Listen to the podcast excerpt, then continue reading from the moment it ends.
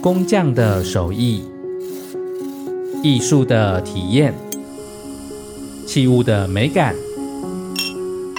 大家共享的创作乐趣。动手摸摸看这个素材，他要自己设计造型，那是他自己长出来的孩子。运用手边的东西去创造一个可实现的生活场景。这是我们的公益时代，一起让美回到日常。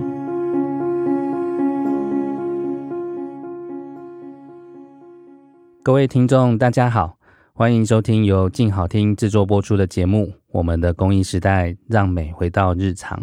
我是主持人陈明辉，这是第十集，要和大家一起聊聊的是公益的未来，或者是说未来的公益。在我们去想象公益的未来之前，我想要邀请大家一起回到一百年前，遥远的一九二零年代。虽然我们是处在一个日本殖民政权的时代里面，可是文学、音乐、艺术等等领域都处在一个萌芽的阶段。文学上面，我们有赖和、杨逵、吴浊流、吕赫若、张文环，在他们的作品里面，我们可以看到。他们对于当时台湾社会的看法，还有他们对于台湾社会的未来的一些想象，或者是一些期望。在音乐上面，我们有邓雨贤，他所创作的台湾音乐史上很重要的四部曲，也是流传到现在。雕塑领域，我们还有当时很重要的艺术家黄土水，他的作品到现在终于重见天日。黄土水就曾经说过。我们出生在这个国家，便爱这个国家；生于此土地，便爱此土地。此乃人之常情。虽然说艺术无国境之别，在任何地方都可以创作，但终究还是怀念自己出生的土地。我们台湾是美丽之岛，更令人怀念。一九二零年代，不管是在经济上，在文化上，各方面其实都受到日本政府的影响。包括台湾现代工艺的发展，跟当时的日本政府也有非常紧密的关系。我们有很多的创作者都是到日本去留学，除了接受日本文化的影响之外，更重要的是透过日本，我们接收到了更多来自于欧洲新的思潮，还有西方的思想。包括我们颜水龙先生，他也是先到日本留学之后，才到法国去。在法国得到了一些艺术上的滋养，还有对于这个世界的认识之后，回到了台湾。在那样子的环境底下，他们对于这块土地的一些期望就更有世界观。所以在这样子的情境底下，我们在想象公益的未来的时候，如果我们和他们一起回到那个年代，我们想象的公益的未来是什么呢？颜水龙在当时。提出了两个想法，我们之前也有提过。第一个，作为一个艺术家，他觉得如果我们整个台湾社会的长民的美学，他没有得到提升的话，艺术家不就没有饭吃了吗？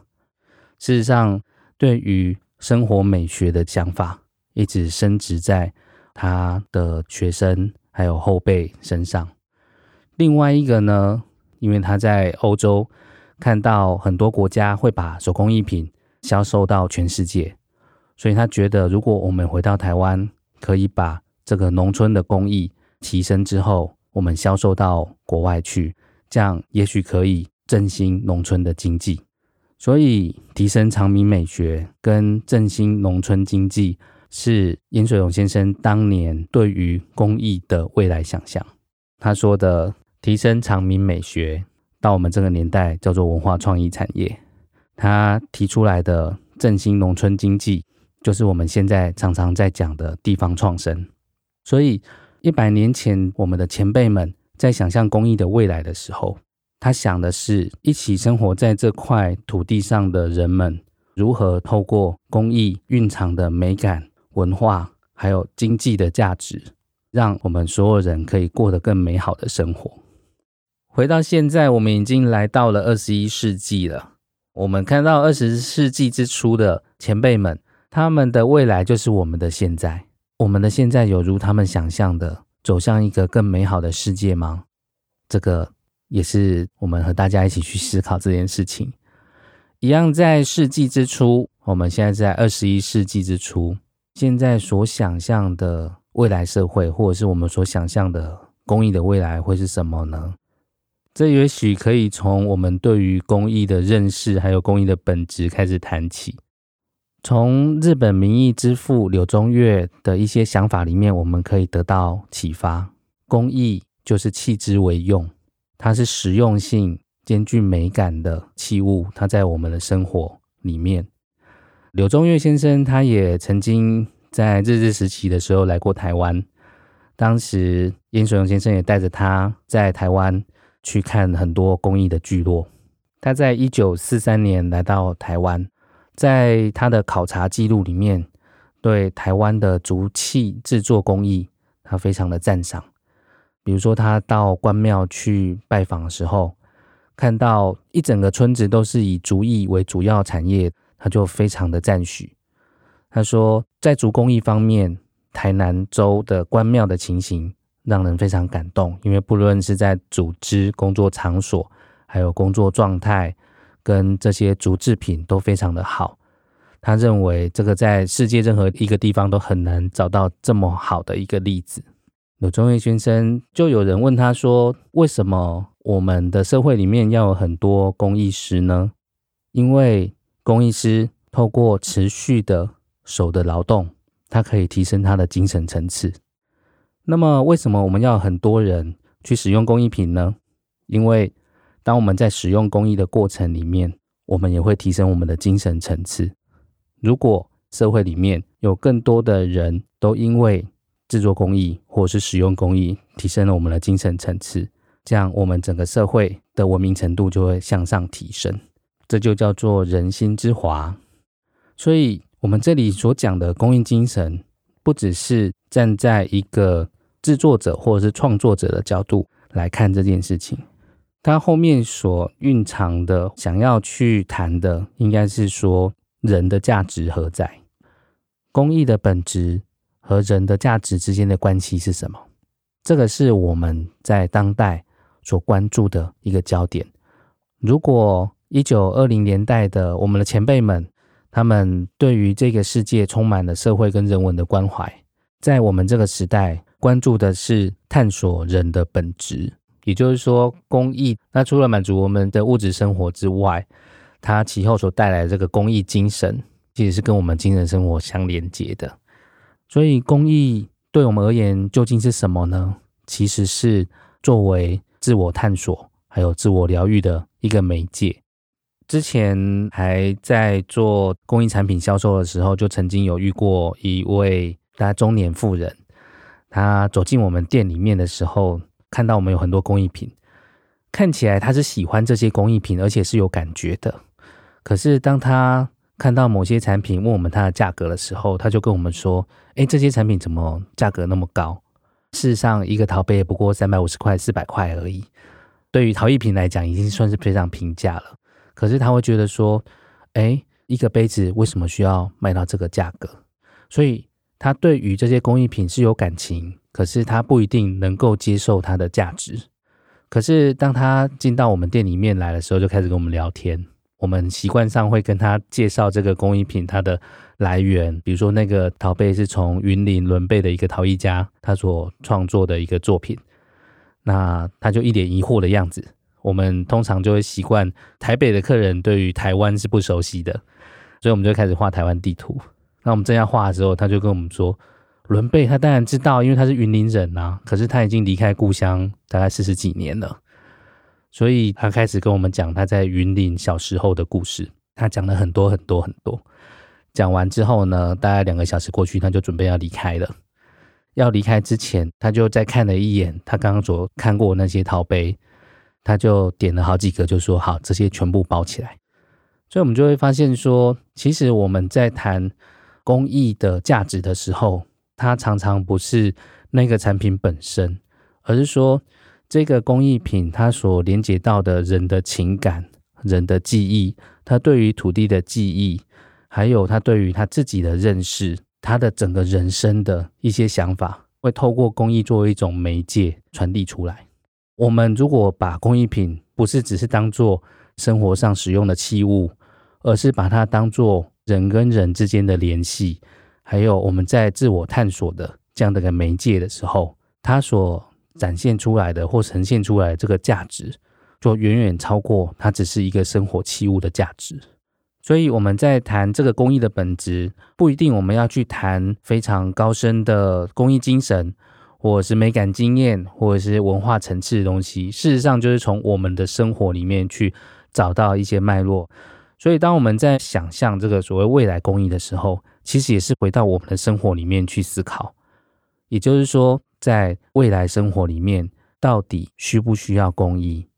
我们经常跟一些工艺师的朋友在讨论一件事，就是说，在未来的世界里面，他们有没有存在的必要性？这当然对一些年轻的工艺师来讲是一个很刺激的一个想法，就是说，未来世界如果不需要我们了怎么办？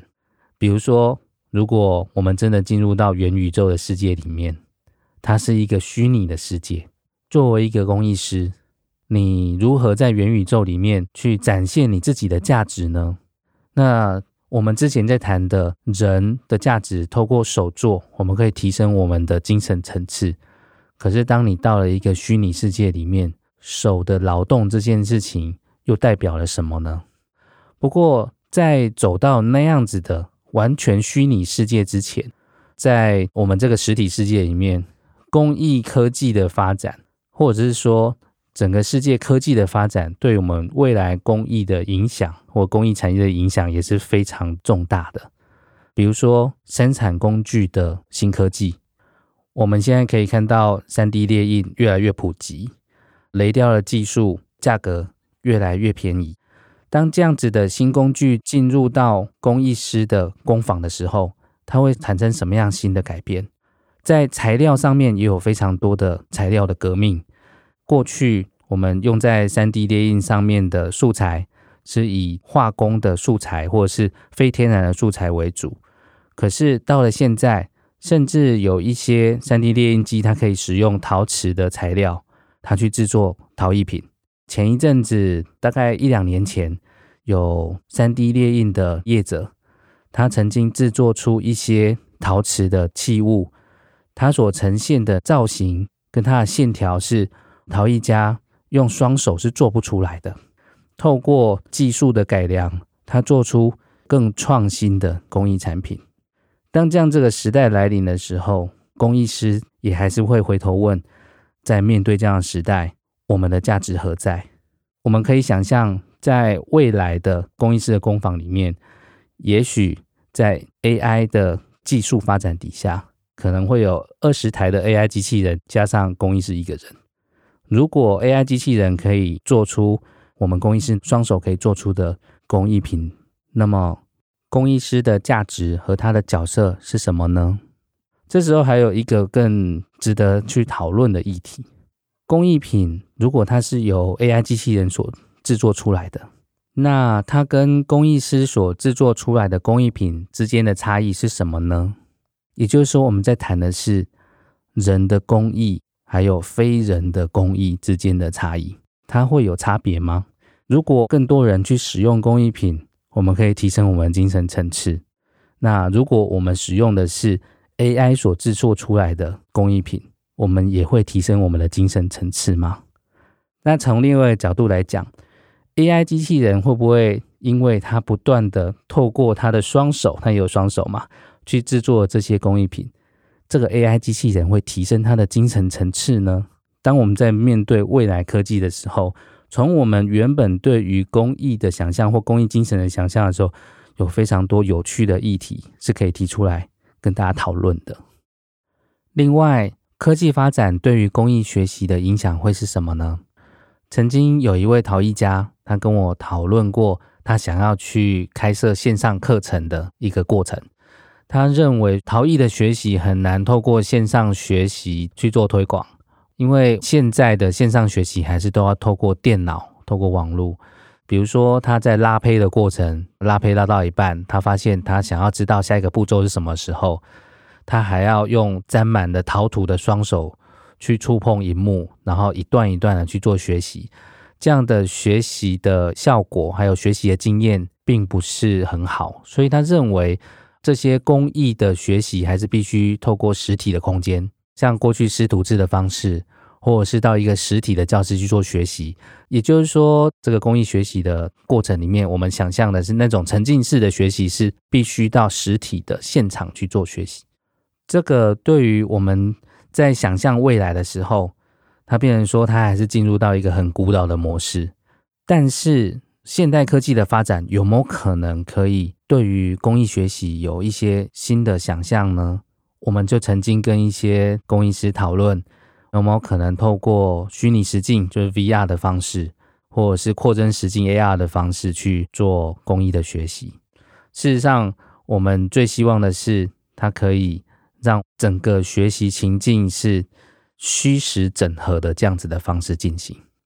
但是，以目前的科技发展，还没有办法做到这件事。比较接近的是透过 MR 混合实境的方式去做这件事情。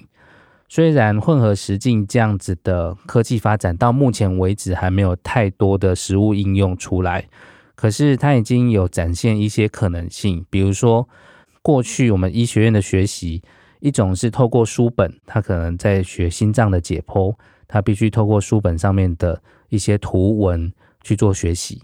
或者是他必须进入到手术房里面，在这个实境里面去看到心脏的解剖该如何进行。可是，如果透过 MR 的方式呢，它就可以在我们的眼前把心脏的虚构的 3D 实像把它呈现出来，让大家可以透过这个 3D 实像去学习到这个新的事物。所以，混合实境的模式呢，它也许是在对于未来工艺想象一个很重要的桥梁。如果可以透过混合实境把工艺学习的这个情境，跟自己在做自主学习的情境，把它连接起来的时候，它也许可能会产生一个可以跨越时空，就是时间跟空间的新的学习模式。比如说，我们在做木工学习的时候，过去的方式是我们必须到木工坊里面跟师傅一对一的学习，你可以听到他在制作器物的声音，他可以及时的回过头来看你现在制作的方式正不正确。或是有哪些地方需要修正？可是这样的学习模式，它在时间跟空间上都受到极大的限制。我们虽然可以透过 MR，就是混合实境的科技，及时的跟远端的师傅去做学习的互动，但是时间的限制还是没有办法解决。比如说，以我们现代人在做学习来讲，很难真的播出很长的时间，密集的去学某项事物。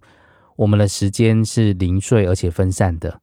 比如说，我们在学木工的时候，你只有半夜有时间，可是师傅不可能在半夜提供你学习的这些环境跟内容。现在线上课程的学习模式其实就是解决了时间的问题。可是对于公益课程来讲，就像我们刚刚讲的，它受限于现在我们必须运用电脑作为界面来做学习的这个限制。所以，想要沉浸在其中学习的时候，他遇到了蛮大的困难。